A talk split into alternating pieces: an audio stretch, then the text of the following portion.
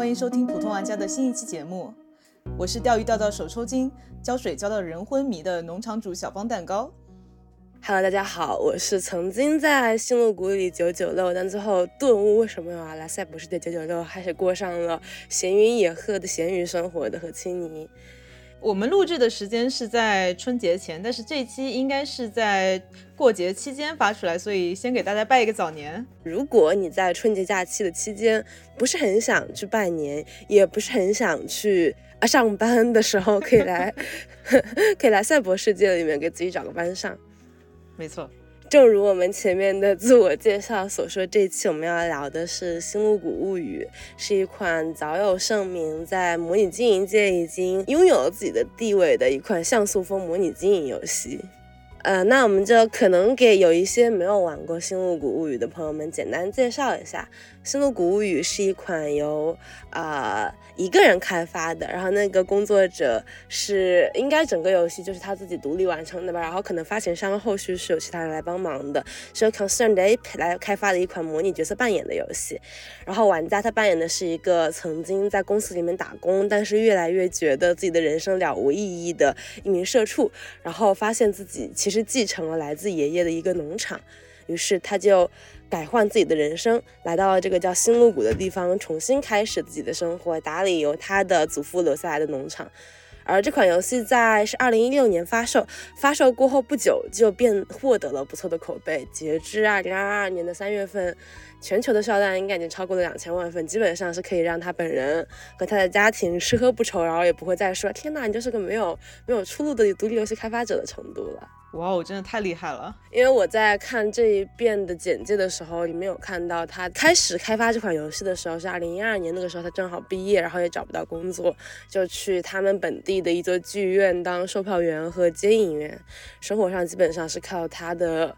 他和就是他作为售票员的收入，以及他女朋友 Amber 的博士生的一些资助的，可能整体上来说也有一些关于家庭的和如果他把自己的全部时间投入到了游戏开发里面，他的女朋友怎么办的一些微妙的从访谈中透露出来，我觉得值得吐槽的地方。但是总体上来说，就是一个比较经典的独立游戏界的孤胆英雄的形象了。当然，《新入谷》这个作品啊，从上线之初，其实就很多人说它是一个缝合。怪嘛，因为它的那个核心玩法，它的种田，包括养动物、下矿，都是继承了一部非常非常经典、非常有名的种田游戏，叫《牧场物语》。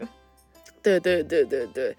因此，即便到现在，可能对于星露谷的一些讨论上，都受到了《牧场物语》忠实玩家的质疑。而本人就是作者 Eric Brown，他也是一个《牧场物语》系列的核心玩家，或者说是。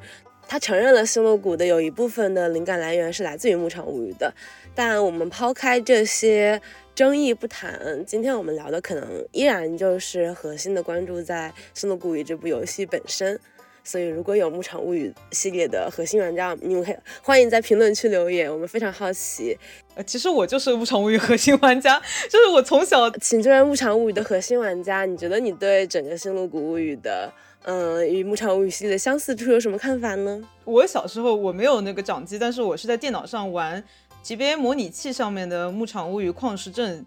玩了很很久很久很久。我觉得《新露谷》它其实它和《牧场物语》最大的区别就是它加入了这个战斗系统。因为《牧场物语》里面你其实就是一个手无缚鸡之力的农夫，你其实是不能打怪的。但是到了《新露谷》里面呢，你就 啊自由了，你就变成一个。冒险家了，你就不只是一个就是面朝黄土背朝天的牧民了。同时，我觉得还有一点最大的区别就是，等一下我们可能也会讲，就是新入谷里面的 NPC，无论你主控选的是哪一个性别，只要他是可攻略角色，无论什么性别都可以跟他们结婚。这是跟牧场物语非常大的一个区别。是的，甚至是没有性别的也可以跟他 后续后续继续生活。这个我们会在之后讲到，但。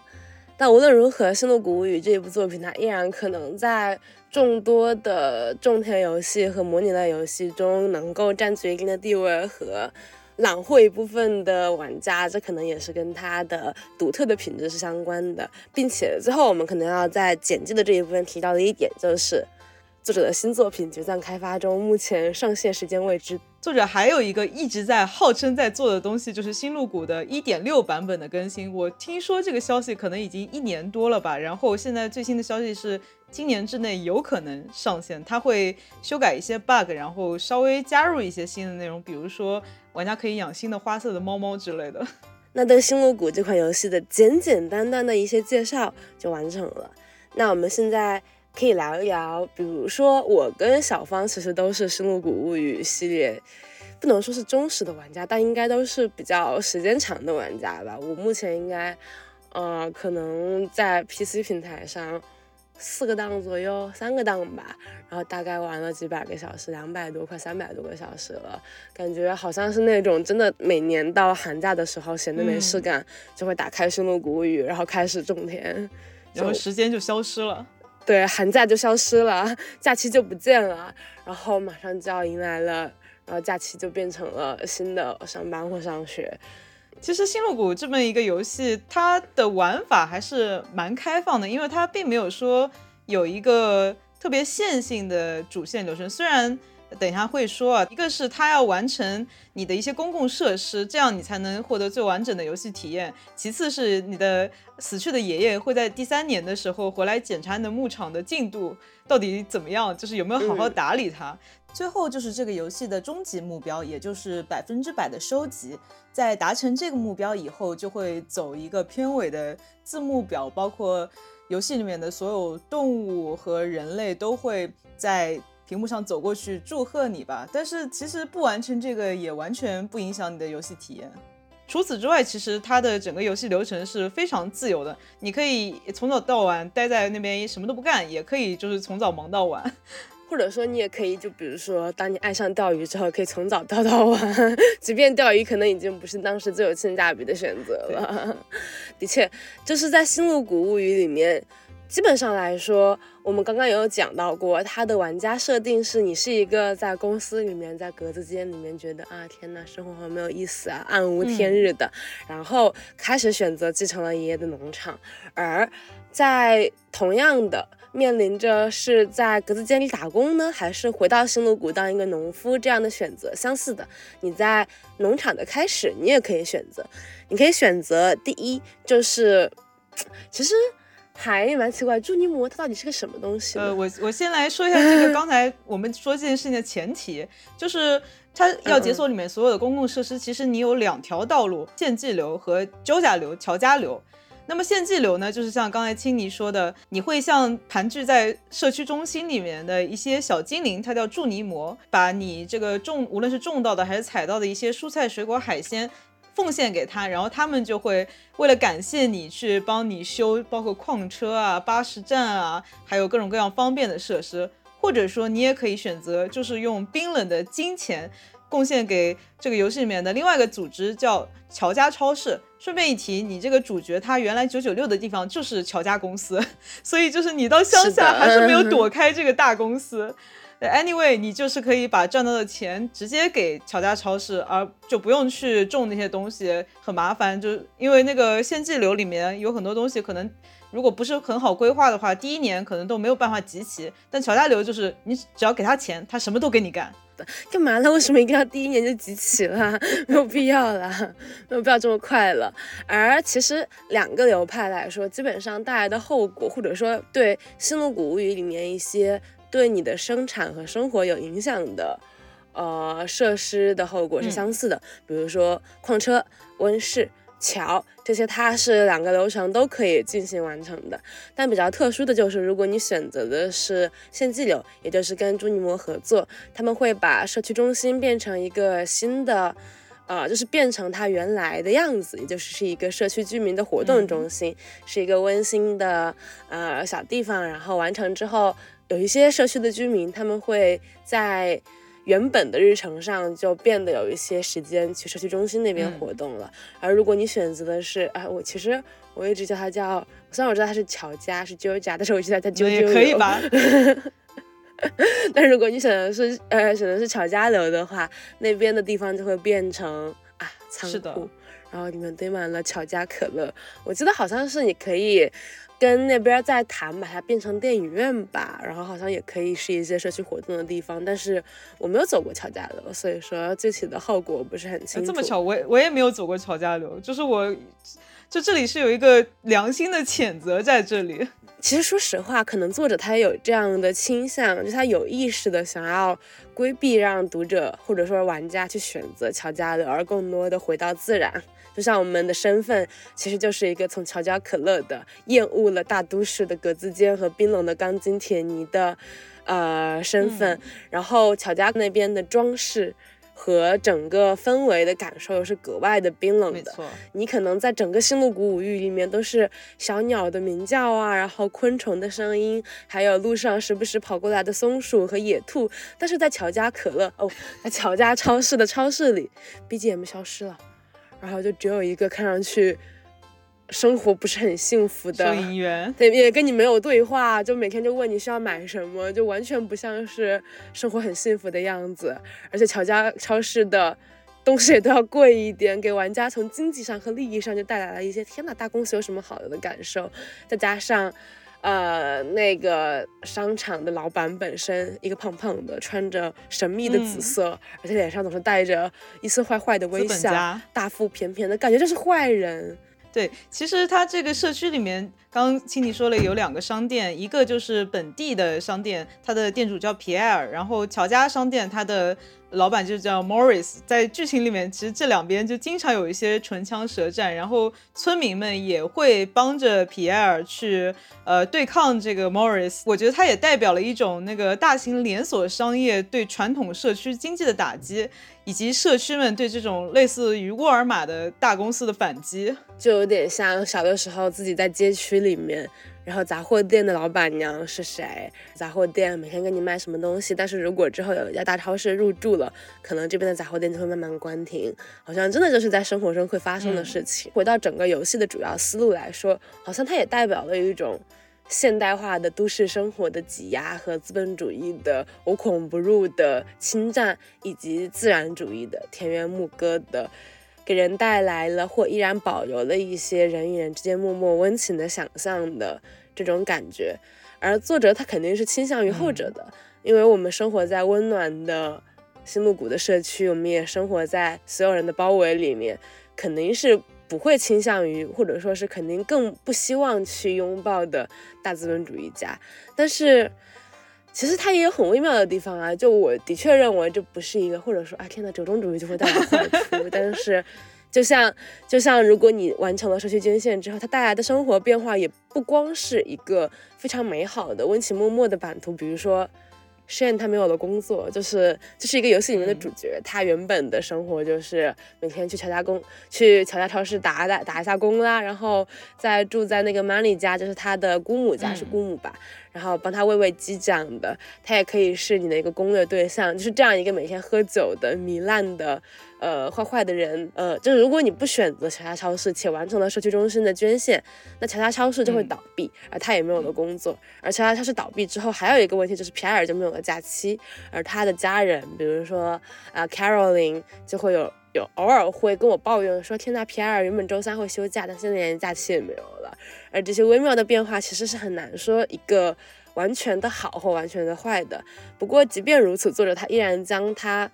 会思考的一些问题或面临着的状态摆在了我们的面前，而我跟小芳都不约而同的选择了好我。我们我们还是没有办法逃避自己良心的谴责，就完成了社区中心的建造。首先，我觉得作者这一组对照的设置就真的非常真实。虽然我们一直在谴责这些大商业对于传统商业的侵占，但是如果就在这一刻我们没有了便利店，没有了便利的网购，我们买什么东西都要等别人进货来，而且这个商店周三还休息的话，我觉得我和青柠应该是没有人会愿意 有这样的结果的。对，如果真的生活在这样的世界，我可能连我刚刚拿到的外卖，就是我今晚的晚饭都吃不上了。我们讨讨论完了整体的大流派，其实，在新露谷里面还有很多的具体的可以选择的分支，就比如说小芳，你选择什么样的方式去赚钱？呃，那我来简单介绍一下赚钱流派，顺便说明一下为什么有人就是为了第一年就献祭完成饮鸩止渴，选择乔家超市。是这样的，就如果完成了所有的公共设施，无论你选择献祭流还是乔家流，以后它就会。开一个一点四版本新增的地图叫江岛，那个地方就有新的剧情、新的挑战，然后最重要的是有新的一片好大的地可以用来种地 啊啊！我以为你要说有新的一块好大的地图可以探索啊，是种地的吗？这不得不说到这个游戏里面的赚钱流派，它其实分很多流派，我来简单介绍一下。第一种叫做用时间换金钱，它是种地的流派。你可以种杨桃、上古水果或者宝石甜梅这种高价值的作物，然后呢，去用那个小桶去给它酿成果酒，而这个果酒的价格就会成倍的往上翻。随便种一种的话，可能一年就能年入百万、千万这种程度。一个人就是一个工厂。然后同时，呃，还有鱼塘流也是一种，就是你要花一点时间来准备，然后花一点时间等待，但是收益非常高的流派。第二个流派，我叫它很忙碌但是赚很快流快。我了解到有两种，一种也是酿酒，但是你酿的是一个叫啤酒花。这个啤酒花呢，它的特点就是它收的特别快，所以你就要不停的种，不停的收，不停的酿。虽然你回款很快，但是你每天都会忙忙碌碌，就是从早忙到晚。的确是的，尤其是早期没有解锁洒水器的时候，然后那个浇水，就是一般来说第一年，对，第一年你就会。首先，你必须得种上很多的啤酒花，然后那个时候一般来说是没有解锁到最高级，或者说可能就一级或二级的洒水器，那时候就很累。啤酒花真的很累的一个玩意儿。我就种过一次，我就再也没有种过，真的累死了。我觉得没有生活了。然后还还有一个很累的流派，这个一般大家打比较极限操作的会用，叫茶苗流。这个是更加累，但是你只在春天累。它就是通过和刚刚说的皮埃尔的夫人 Caroline 搞好关系以后，他就会有一个叫茶苗，就是茶叶的苗的一个配方，就是一般是打什么一年。一个亿的这个挑战的时候会用这个流，因为前期真的来钱非常快，但是缺点就是你要从早到晚在那边种啊、浇水啊、收啊什么的。第一年真的可以跟 Caroline 关系这么好吗？我说第一年的春天，呃，是这样的，其实他们搞极限流的什么都能做出来。好的，就是我在 B 站一直在看的一个呃女生 UP 主叫翠茵茵，她就做了一个挑战是。第一年春天完成所有的献祭。Oh my god！OK OK，人只要极限起来，什么都做得出来。但是就大家正常玩的话，还是休闲一点好，反正也不急嘛，对吧？是的，可以每天钓鱼啦，钓鱼多快乐。那我们第三点呢？啊，第三种呢，我把它叫做富贵浅中求版本。然后我了解到的一个是叫炸矿流，就它是怎么样的？它这个在矿场里面是的，层数越深。它就越危险的同时，就有越多的好东西，珍贵的宝石啊、矿石什么的。然后呢，但是你用手挖的话就很慢，所以呢，你就先要去获得很多的炸弹，然后就一层一层往下炸。但同时呢，它越往下，它的怪物就越多，而且呃等级越高，打你越痛。所以这个炸矿流，大家经常能看到他们做的一件事情就是死掉然后重开，因为真的很容易就是暴毙。然后最后一个。利用 bug 歪门邪道流，比如说现在比较流行那个什么爷爷流，就是说刚才不是说爷爷第三年会回来考察你的农场吗？然后如果你的农场等级比较好，他就会送你雕像，这时候就有各种各样卡 bug 的方法，就可以把这个雕像无限的复制啊，包括其他有一些东西也可以无限复制。我觉得这个流派我就觉得没有什么意思了，你还不如直接拿修改器把钱改出来呢，是吧？无论如何，就是。大家在星露谷里面通过多样的九九六的方式获得在赛博世界里面的大富大贵的思路，总是值得让人羡慕的啊！哎，刚刚说这么多，所以青泥，你一般用什么样的方法去赚钱呢？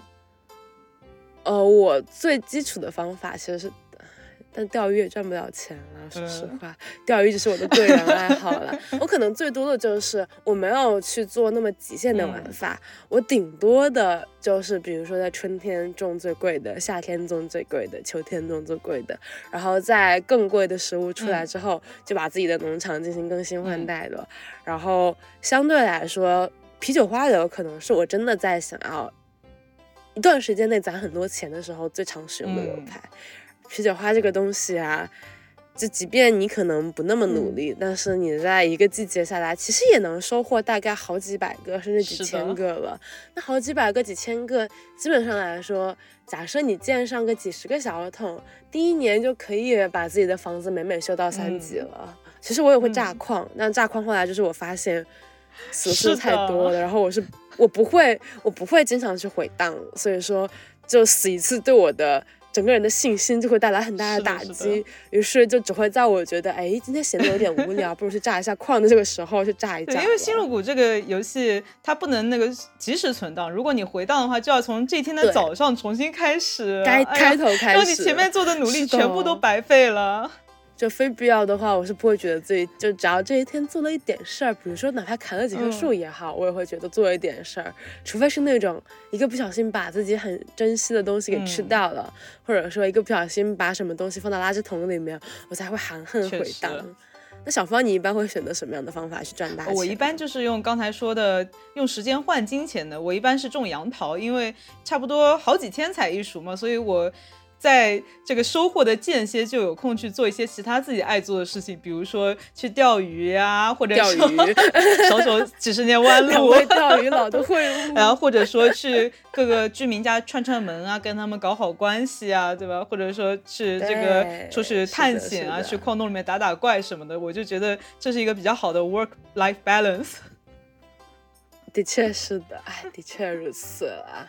不过。可能相对来说，杨桃流它应该也要等到第一年的夏天才能开始变富，然后第一年的春天就不得不吃平。是的，因为杨桃春天是不能种的。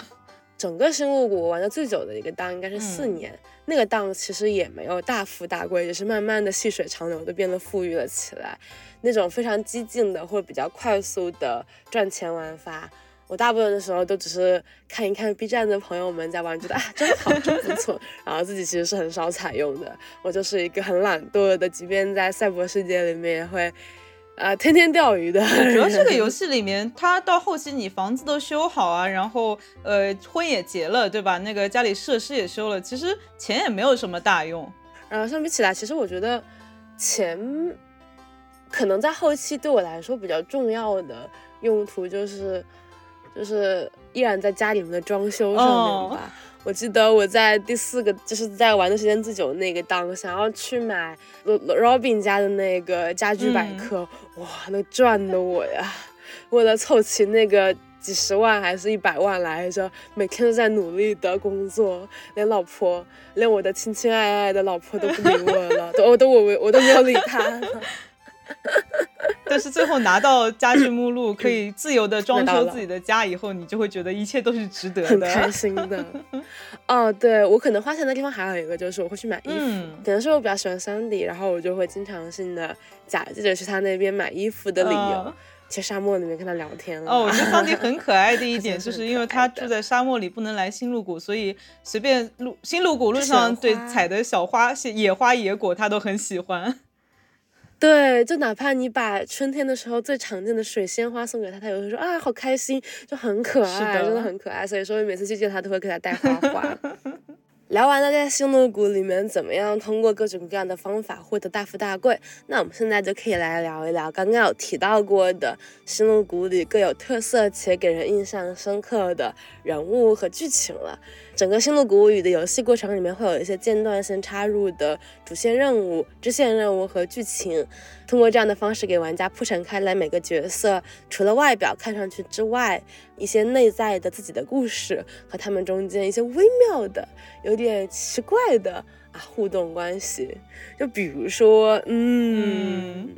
呃，那那那我就来讲一个。我印象最深刻，肯定大家印象也非常深刻，在游戏前期会看到的一个剧情啊，它就叫呃村长刘易斯的紫色短裤是这样子。就有一天啊，你在信箱里面就会收到村长有一封羞答答的来信，他就会说：“哎呀，这个叉叉叉呀，不知道为什么我的紫色短裤不知道丢哪里去了，如果你能给我找回来的话，我会不胜感激。”嗯，对呢，怎么会怎么会把紫色内裤丢在哪里了呢？然后其实接了任务以后呢，也没有多想，就是还是正常的生活，正常的游戏。直到有一天，我们去向你卖鸡鸭牛羊的一位阿姨的家里买牛的时候，突然发现，在他的卧室里面有一条紫色的短裤，怎么回事呢？怎么回事呢？这是怎么一回事？你把这个任务交还给村长，他就支支吾吾让你替他保密。当时我第一次看到这个剧情的时候啊，我也没有多想，是之后就觉得 怎么会这样呢？然后看到一些其他的玩家对于更多的细节补充，比如说村长他经常嘴上念念叨叨的说啊，也不知道 Mani 今年的生意怎么样了，还会时不时的说，哎，我要去找大家收税，然后出现在 Mani 家的门口。没错，真是让人有点嗯，有点寻思百味呢。之后还有一 还有一个剧情，就是在村里面，就有一天我就。撞见了他们两个在那边私会，就是好像哎，我记得 Mani 还是村长来说有，他们有说明为什么他们俩没有在一起。我觉得是这样的，他们虽然都是孤男寡女，但是好像都之前结过婚了，只是他们的配偶都去世了，然后呢，可能出于各种各样的原因吧，他们就不太好意思把他们的恋情公开，就变成了一个地下恋情。OK OK，对，总之就是村长和 Money 的这段地下恋情就让人。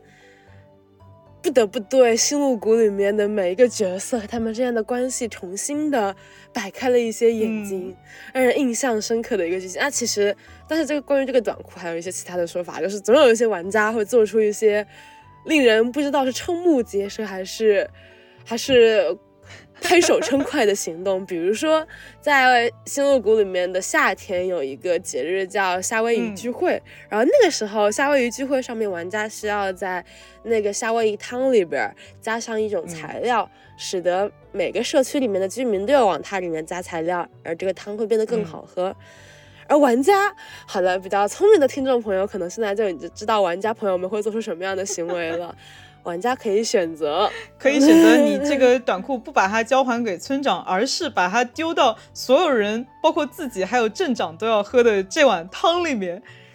没错，你可以丢到汤里，然后，而丢到汤里面之后，就镇长他会喝了这个汤，给无论你丢什么，他会大概有分 level 嘛。他会给出他的评级，如果你都有短裤进去，他的评级是独一档的。他会说这个汤怎么喝起来有点奇怪的味道，大概就是这个意思吧。嗯，总之就是，就是恭喜你玩家，你的行为受到了开发者的认可呢。你确定这是认可吗？这是开发者无情的吐槽吗？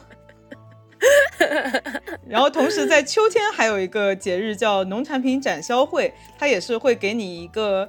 展销栏，你可以放上九件你农场牧场里面最得意的产品，也会村长也会给你评级。但是如果你把这个内裤偷偷的放在了九件物品里面，村长就会给你一个特别的。分数他会给你七百五十个星星币来保守他的秘密，没错，是封口费啊，其实就是他在贿赂你了。是的，是的。那总之关于呃关于 Marnie 和村长之间这个小小的故事，就有如此多值得悬思和很玄味的地方。那其实可能还有一些玩家就基于这个为开始的出发点，会揣测一些其他。角色跟角色之间的故事，比如说，哦，我不知道小芳你知不知道，就有有玩家会觉得，其实皮埃尔、Caroline 和阿比盖尔他们中间其实有一些微妙的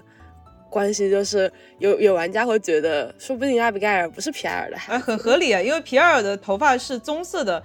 然后呢，Caroline 头发是绿色的，但阿比盖尔的头发是紫色的，紫色的，对，而且其实。不仅是玩家会这么觉得，皮埃尔偶尔也会自己这样说出来的。我没有记错，他是有他还是无论是 Caroline 还是皮埃尔，他会自己说出一些口，说艾比盖尔看上去真奇怪，他的头发的颜色看上去真奇怪呢。就这样的话，总之就这些玄妙的关系，嗯，微妙啊，微妙啊。然后还有一些可能玩家不会去想要看到，但是在角色里面也会发生的。就大部分跟玩家可以之后建立关系的结婚的对象，他们一般来说，或者说大家会认为他们有自己的原配，就是打引号的原本可能有一些关系的角色，比如说呃像呃 Sam 还有呃阿比盖尔还有塞巴斯蒂安，他们三个人其实关系很好。如果你跟他们两个没有跟他们三个没有人关系会变好的话，那其实阿比盖尔和塞巴斯蒂安他们会默认在花舞节上，就是一个春天的节日，需要玩家找到村民，或者说玩家跟玩家以及村民之间两两配对进行跳舞，他们两个会默认在花舞节上进行跳舞的。所以说这些比较微妙的关系啊，还有一个关系我没有记错的话，铁匠叫什么来着？铁匠叫那克林特，然后他喜欢的是。呃，等会儿我要讲的艾米丽，就是你在她的房间里面会发现一封未寄出且未写完的给艾米丽的情书。癞蛤蟆想吃天鹅肉，哼，艾米丽是我的 啊，就是就是，我们艾米丽多么可爱的一个小女孩，癞蛤蟆想吃天鹅肉。不过我们刚刚既然提到了那么。就是我们刚刚也断断续续的提到了一些新露谷之间的节日，我们不妨就给大家来介绍一下这些节日。好啊，好啊。其实新露谷里面它一年是分四个季节，春夏秋冬嘛，然后每个季节都有两个节日。春天，呃，它这些节日有一些是根据现实中欧美人经常过的传统节日来的，然后有一些是游戏里面自创的节日。像在春天的话，就有复活节。复活节的主要活动就是寻找彩蛋。从我第一年来这个社区，阿比盖尔的连续冠军就已经被我太厉害了。草帽是我的。对，如果你那个你在彩蛋收集彩蛋中获得冠军，就会获得一个草帽。你们可以在百度上搜索彩蛋寻找的最快路径，会有一些玩家他们已经给出来了比较快速的且能找到最多彩蛋且不走重复路的一条。拿彩蛋的道路，祝大家都获得彩蛋冠军和草帽。呃，但是如果你没有办法获得冠军，这个草帽也可以在森林中一个卖帽子的老鼠那边买到啊。没错，但是免费的就是最好的。呃，春天的第二个节日就是刚才青泥说的非常重要的节日花舞节，在这个节日上面，互相有好感的青年男女就会一起跳舞，然后只要你。和任何一个可攻略 NPC 达到四颗星以上的好感度，你就可以邀请他在这个节日上跳舞。但是可能因为这个节日是在春天嘛，呃，给可以给大家讲一下星露谷的特殊机制。我们每天或者说每一周都可以给一个角色送两次礼物，而送礼物，假设送的是他们很喜欢的东西，就会增加非常多的好感度。而如果那一天是他的生日，好感度就会成倍的增长。所以说，如果像我这样比较休闲的玩家，其实是很难在第一年的花舞节跟某一个角色达到很好很好的好感度的。除了一个人，他就是 Harry 海莉女士。为什么呢？因为海丽女士的生日正好在花舞节之前的春天。假设你把握了机会，每天都给她送她很喜欢的礼物哦。她其实，嗯，她喜欢水仙花，她真是个可爱的小女孩。就那种每天春天就到处可见的花朵，她都会很喜欢。会跟你说，呼，现在给我送这么好的礼物，这样的大概很可爱的反应。对，然后你就可以在春天给她送礼物，且在她的生日。就抓紧他的生日送一部大的，把他的好感度赚到手之后，在第一年的花舞节你就不会落得孤单一个人的下场了。进入到夏天，第一个主要的节日就是刚才说过，建议大家最好不要把内裤放进去的夏威夷宴会。这个节日，呃，注意卫生啦。是的，因为毕竟你自己也要喝的。对啦，注意卫生啦，除非你洗一下啊，洗一下也不能放啦。最好不要放了，对。但是如果你想看这个剧情，可以放了。在这个节日上，它有点类似于那种百家汤。我没有在现实生活中看到这种活动，就所有的居民他们都会自己带一些东西放到夏威夷汤上，并邀请镇长，啊，是镇长还是美食评论家来着？是镇长。对，邀请镇长来，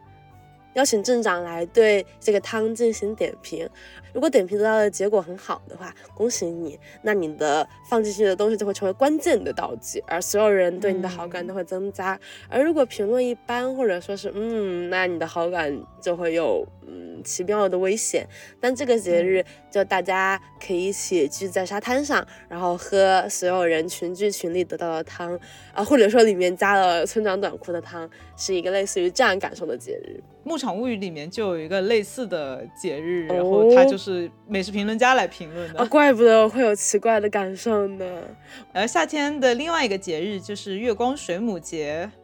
呃，这也是我在新露谷里面最喜欢的节日。哦，你最喜欢是这个吗？因为它在入夜以后就会有一个个像灯火一样的水母在海岸边。轻轻的浮动，嗯，在舒缓的音乐之中，他们就会在水上飘啊飘啊飘，然后你的思绪也会跟着它一起飘向深海。而非常非常值得在意的是，这个节日它是在夏天的最后一天。嗯，对，所以说就好像随着水母飘去的不仅仅是你的思虑，还有整个夏天的炎热的天气和暴雨也好，劳作也好，夏天的开心烦，就夏天的开心烦恼一系列的也好，夏日丝绸都会随着水母一般飘向远方。啊，这个节日真的给人的感觉非常非常好。非常美的节日，非常非常美丽的一个节日。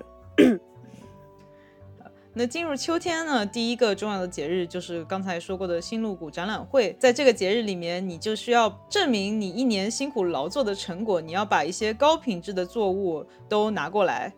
嗯，和大家比拼。然后最后，如果你成绩比较好的话，就可以获得奖赏，拿到一些星星币，可以去换展览会里面的一些好东西。对，而且这个节日里面有一个我非常非常喜欢的玩法是什么呢？是赌博。钓，我以为是钓鱼呢，没想到 啊，不是钓鱼哦。虽然钓鱼我也很喜欢的，就是它这个节日里面有很多小游戏。对，它就像一个游游游园会一样。对，它其实大概的设定是这样，就是星露谷的。呃，社区们和所有在这边工作的人们会把自己的展品展示出来，且邀请了非常非常多游客来这里玩。嗯，所以说你会在镇上看见一些熟悉的面孔，然后跟他们对话，他们会发出惊叹，比如说天哪，居然有这么大的奶酪，还有哇，居然有这么多很漂亮的宝石，大概是这样的一些说法。而同时，为了欢迎这些游客，也让大家的整个展览会变得更加的丰富多彩和多姿多彩，也会有很多游戏，比如说啊钓鱼。就是小芳可能很喜欢的，我也很喜欢的，我也很喜欢的。我每次都是靠钓鱼赚走自己的第一笔金，和赌博，就是 赌博，就是它是一个很简单的机制。你面前有个轮盘，上面是橙色，下面是绿色，你选橙色和绿色，然后押宝。如果你押中了，恭喜你，你的。本金会翻倍。如果你没有押中，不好意思，你的所有钱都要输出去。而在这里，我要给所有的玩家提醒，你一定要选绿色，不要选橙色。这边没有，就是我没有看过大家拆包的数据或者是怎样。但是根据玩家们多次实验的结果，绿色的概率大概是四分之三，也就是说百分之七十五的概率是绿色，而只有四分之一、百分之二十五的概率是红是绿啊。是橙色，因此在这边你选择橙色啊，无疑就是大输特输的后果啊，大输特输。但是如果你选择绿色，很有可能以小博大，单车换摩托。就是可能就是因为有这个机制在，所以说玩家就作者没有把这边设计成政治的，就没有设计成正式的钱，不然的话，嗯，就靠什么努力呀？全部赌博不就行了？是的，游戏后期还可以在沙漠里赌场，齐先生的赌场那里面也可以赌二十一点，是那个赌没有这个赚的多，就那个真的，那个真的是有输的概率，就可能是一个比较随机和公正性的游戏，而这个游戏就，请各位听众朋友们听好了哟，投绿色哦，押宝绿色哦，一定要选绿色。秋季另外一个节日就是万灵节，也就是我们现实生活中的万圣节，没错，在这个节日里面，它会。搭一个迷宫，官底有一个黄金色的南瓜啊，很贵的。就要是的，你就要通过这个迷宫去寻找它。这个其实也是西方的一个传统吧，在玉米地里面搭这个玉米迷宫，然后大家就会在里面，它有各种各样的雕刻南瓜，还会有一些鬼屋啊什么的。而冬天的节日啊，其实我非常非常喜欢新露谷的冬天。嗯，很漂亮。对，没错，没错，没错。冬天的节日，一个是冰雪节，它也是一个钓鱼佬狂喜的节目，因为它的主要活动就是在冰面上面进行一个冰钓。呃，没错，就是相当于是冰钓啦。对，然后如果你赢了的话，你可以获得一个很好看的水手帽。没错，是的，那个帽子比比比比，我个人觉得比草帽还是要好看一点的。而且其实它钓鱼的。让我就是不免让我觉得你们新露谷钓鱼岛的水平这么低吗？它可能比那个彩蛋节找彩蛋的难度还要低一点呢。是，这是一个非常温柔的比赛项目。没错，没错，没错，就是想让大家赢了以后高兴高兴。啊，是的。但是可能不会钓鱼的朋友们就会觉得有点苦手了。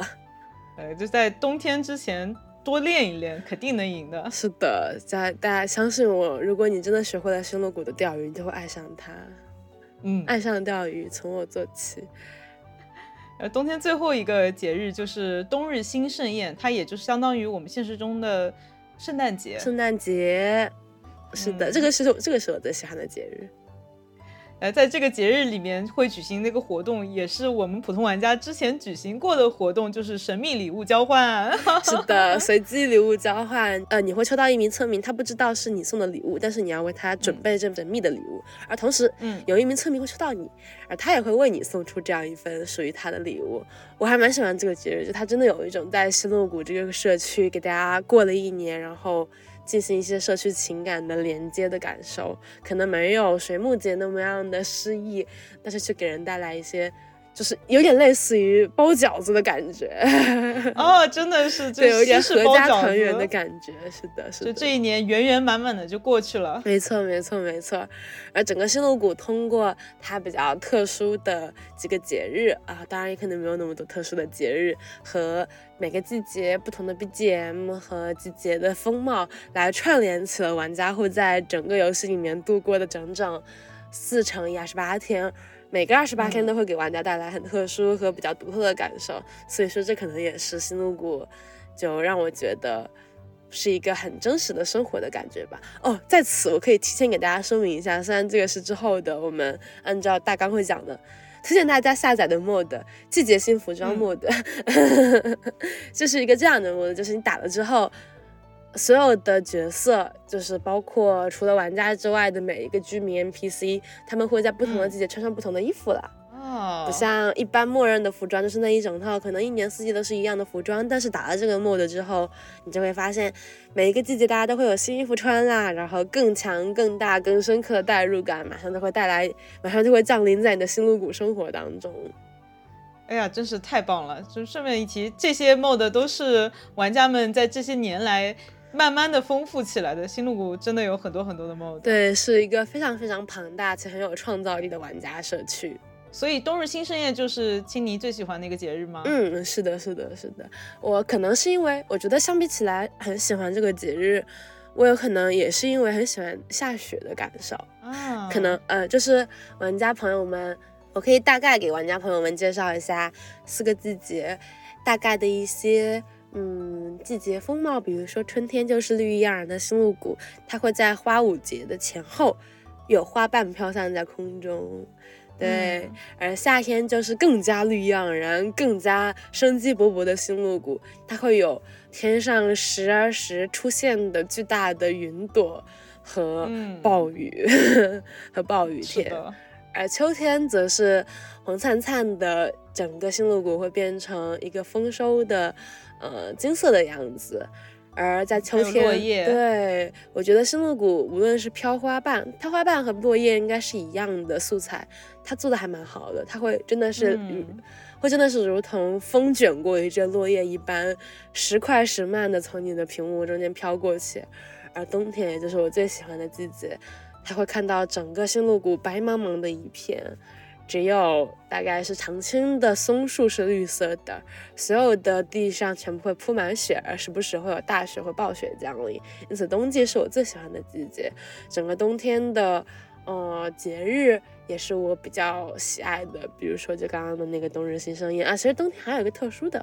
夜市，我每次的夜市是在冬天。是的，是的。呃，会在一段时间内，三天左右，晚上的时候，海边会有夜市，你会看到来自一帮的啊卖咖啡的人啦，还有美人鱼之类的。总体来 说，卖画的。对，总体来说，新罗谷大概就是这样的一个一年的感受了。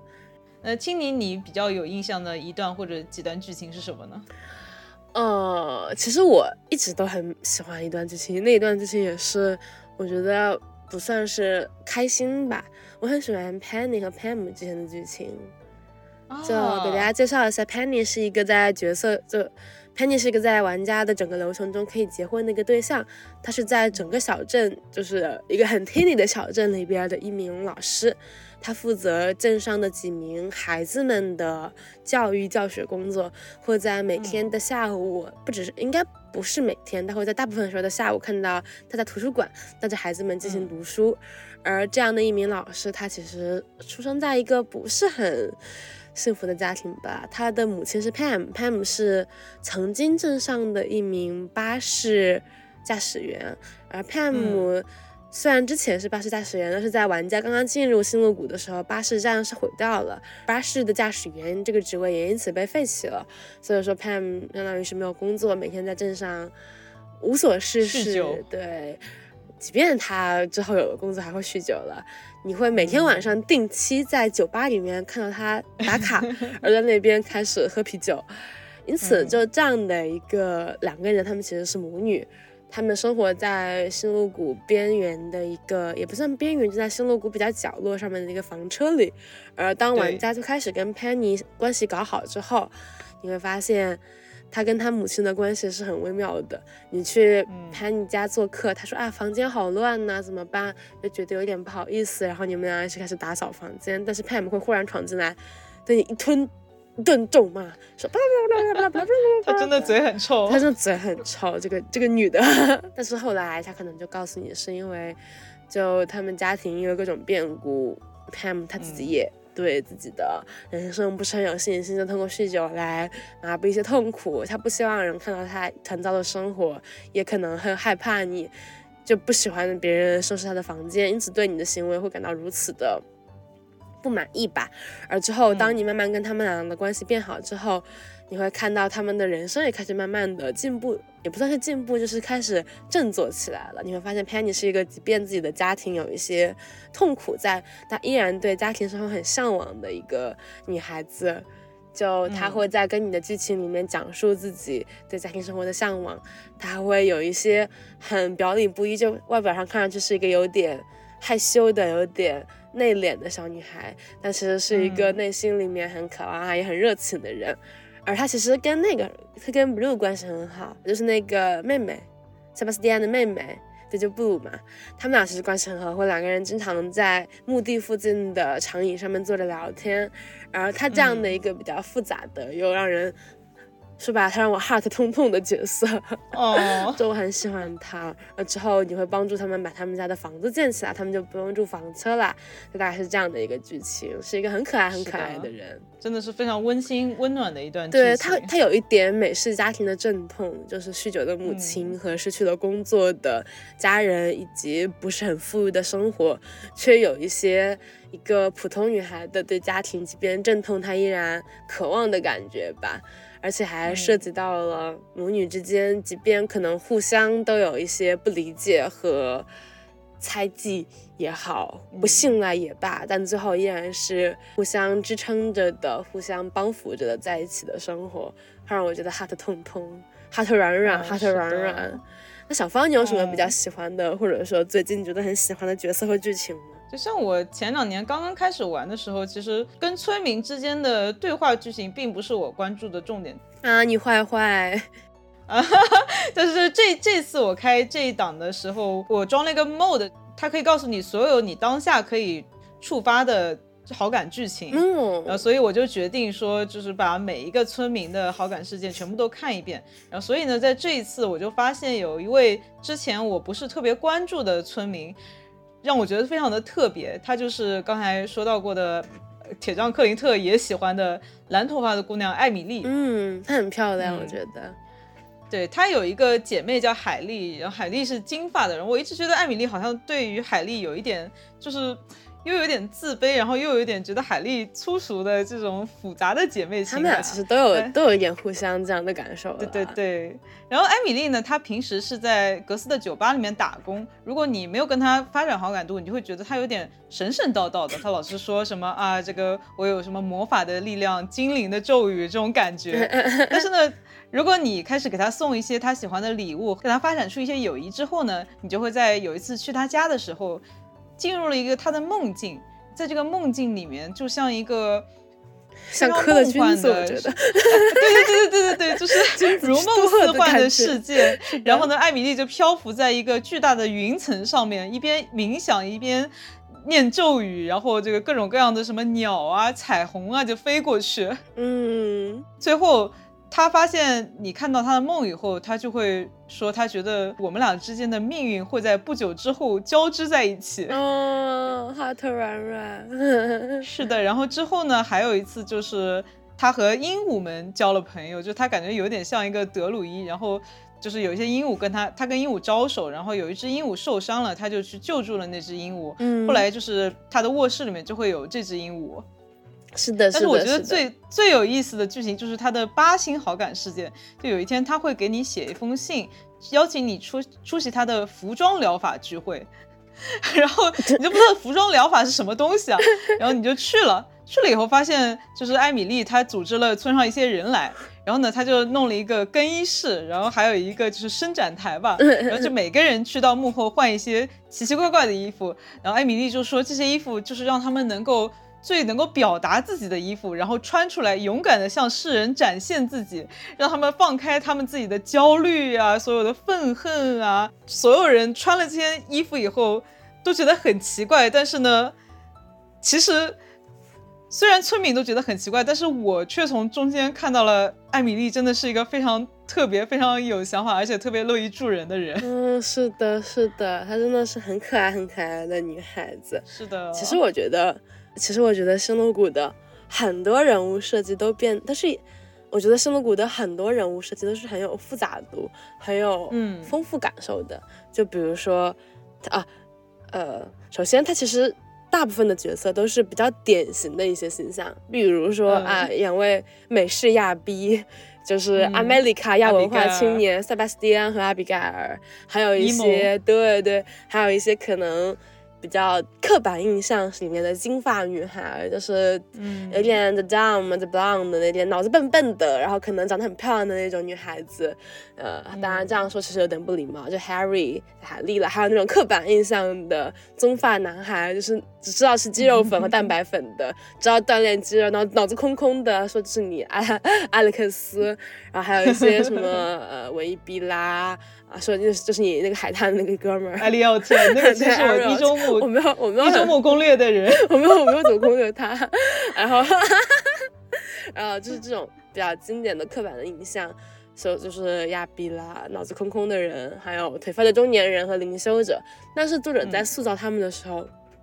都会在更多的剧情里面把他们的圆弧给塑造出来，比如说美式亚比他们心里面的一些很奇怪的想法和复杂的人生。就是我没有记错的话，你跟啊、呃、塞巴斯蒂安的多星剧情之后，他会把你的摩，他会把他的摩托车架出来，然后告诉你这是他的摩托车，然后你们会骑着车去往更远方的地方。下面他会跟阿比盖尔和塞巴斯蒂安有一个三人乐队，而在他的多星剧情之后，你会发现他们的乐队开始演出了，就是很酷很酷的一些小剧情，而包括比较颓废的中年人谢恩，他之后会变成一个。就是你会知道他为什么会颓废，然后跟他变关系变得越来越好的时候，他会慢慢找到自己在养鸡上面的乐趣和天赋，嗯开始变成了一个养鸡大户。甚至如果你跟他结婚之后，他会在你们的房间里面，在你们的农场里面单独开辟一个养鸡小地方。然后还有我们大家都很喜欢的艾比盖尔，他其实是一个游戏高手，而且他很喜欢各种探险。还有嗯像 Harry，就是刚刚有说过的 Harry，虽然玩家一般可能大家都会觉得他是那种经典刻板印象，金发女郎，是的，是的，是的，但是其实他跟你关系变好之后，他会放下一些偏见，慢慢开始享受农场生活的乐趣，变成一个很 sweet 的人。而这种每个人他们多面的复杂性，都会让人觉得他们是很值得、很值得喜欢的人。我会觉得。让玩家对整个游戏里面的角色变得越来越印象深刻，也让玩家在星露谷里面的体验变得越来越丰富起来。刚刚我们介绍了这么多《星露谷》里面的剧情，其实我们还有一些自己私藏的小技巧可以贡献给大家，帮助大家可以在星露谷里面流畅顺滑的赚大钱或摸大鱼。没错没错。然后我想贡献的是这么几点，一个是一般来说。装满东西的箱子是不能直接收起来的，你要把它里面所有东西都拿走才能移动它。但是呢，其实装满东西的箱子是可以通过你空手点击它而一步一步给它推走的，这样就很方便。然后还有一个就是你在买东西的时候，呃，如果你按着 Shift 买的话，就会五个五个一买。这个我不知道。但是如果你在按 Shift 的同时再按 Control 的话，就可以二十五个二十五个一买。所以在一次性要买大量东西的时候就很方便。这个我真的不知道，所以还是有用的嘛。然后还有一点就是在游戏前期你还没有完成你的献祭的时候，你的背包界面右边就有个小图标，点开以后就可以看到所有献祭需要的东西和你的献祭进度，而不用一次一次跑到社区中心去看。啊，这个是的，这个其实很有效，而且感觉它好像也是某一次更新之后的新功能吧。我说实话，我觉得肯定是原来大家怨声载道以后，对作者就加了一个方便功能。我记得我第一次的档都没有这个功能。我老是忘记要献什么东西。是的，然后每次都要重新去那个社区更新，可虽然也没有那么远吧，但是也会让人觉得有一点嗯累死。而我可能要给大家分享的也不算是小 tips 吧，就是可能大家最开始玩的时候不知道，就是整个游戏里面有非常非常非常非常非常非常多的地方可以建你的各种建筑，包括小桶、酒桶，还有那种东西。呃，然后具体的地方你可以在百度上搜索，就是星露谷，或者说在星露谷的 wiki 啊，我们可以之后在我们的呃生动里面附上，就是星露谷在中文社区有一个非常非常好用的灰机 wiki，那个 wiki 里面基本上是玩家们所有的总结了的东西，还有一些很重要的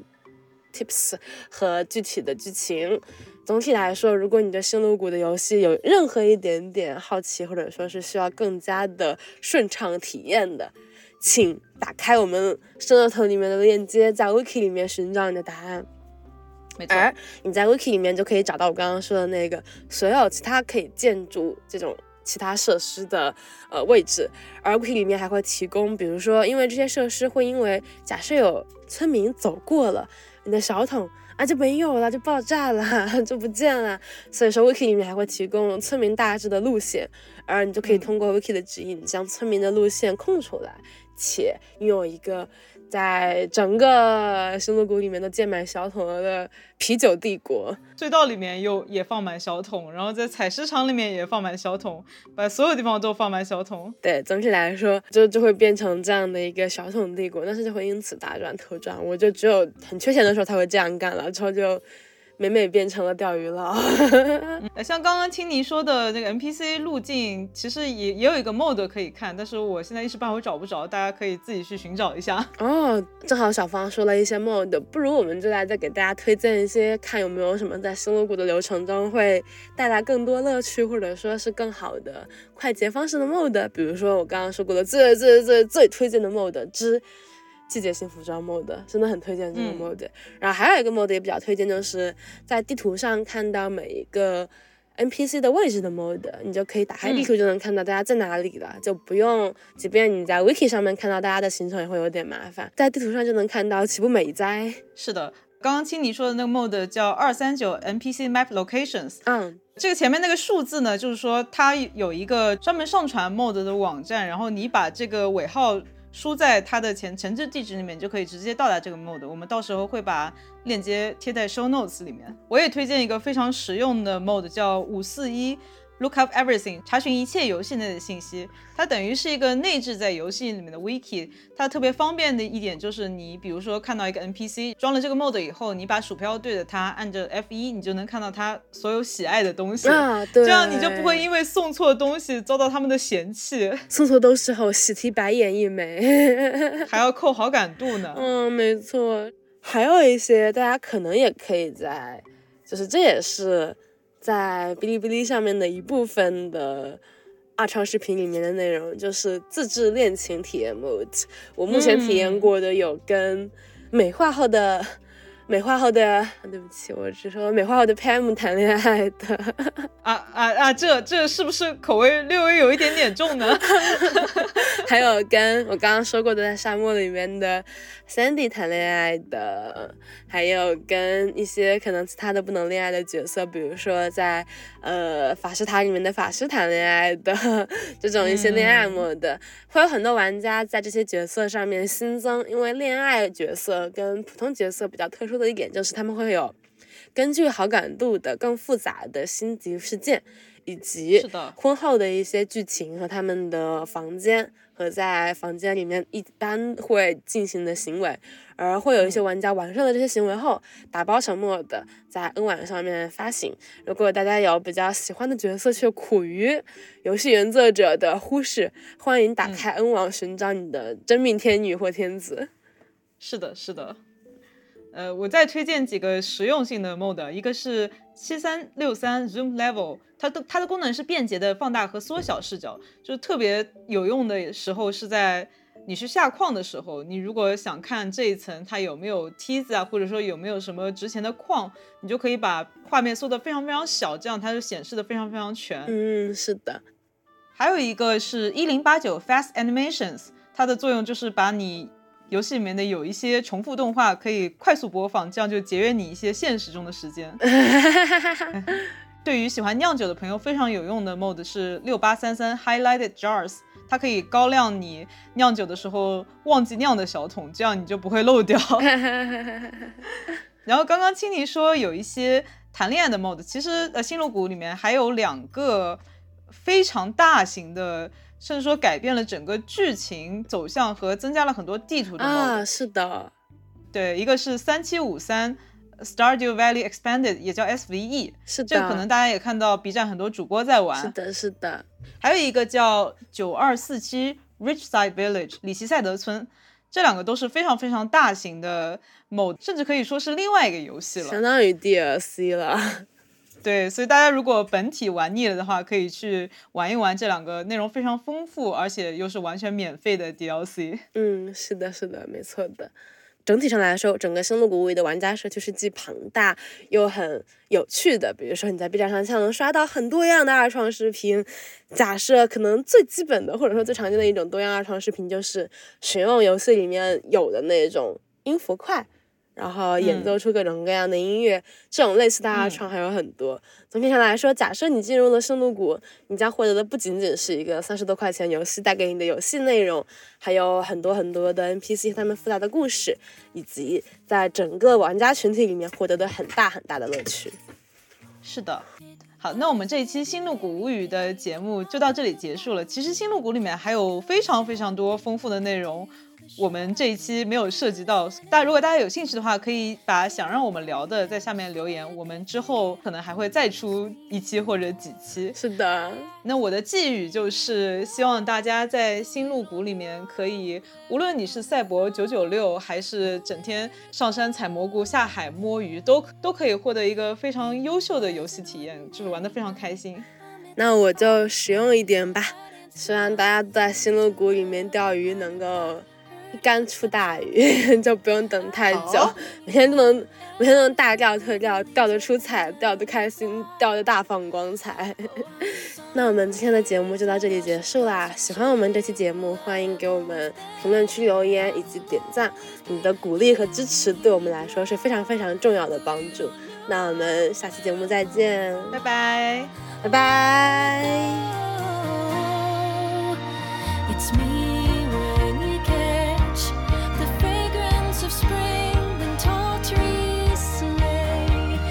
me.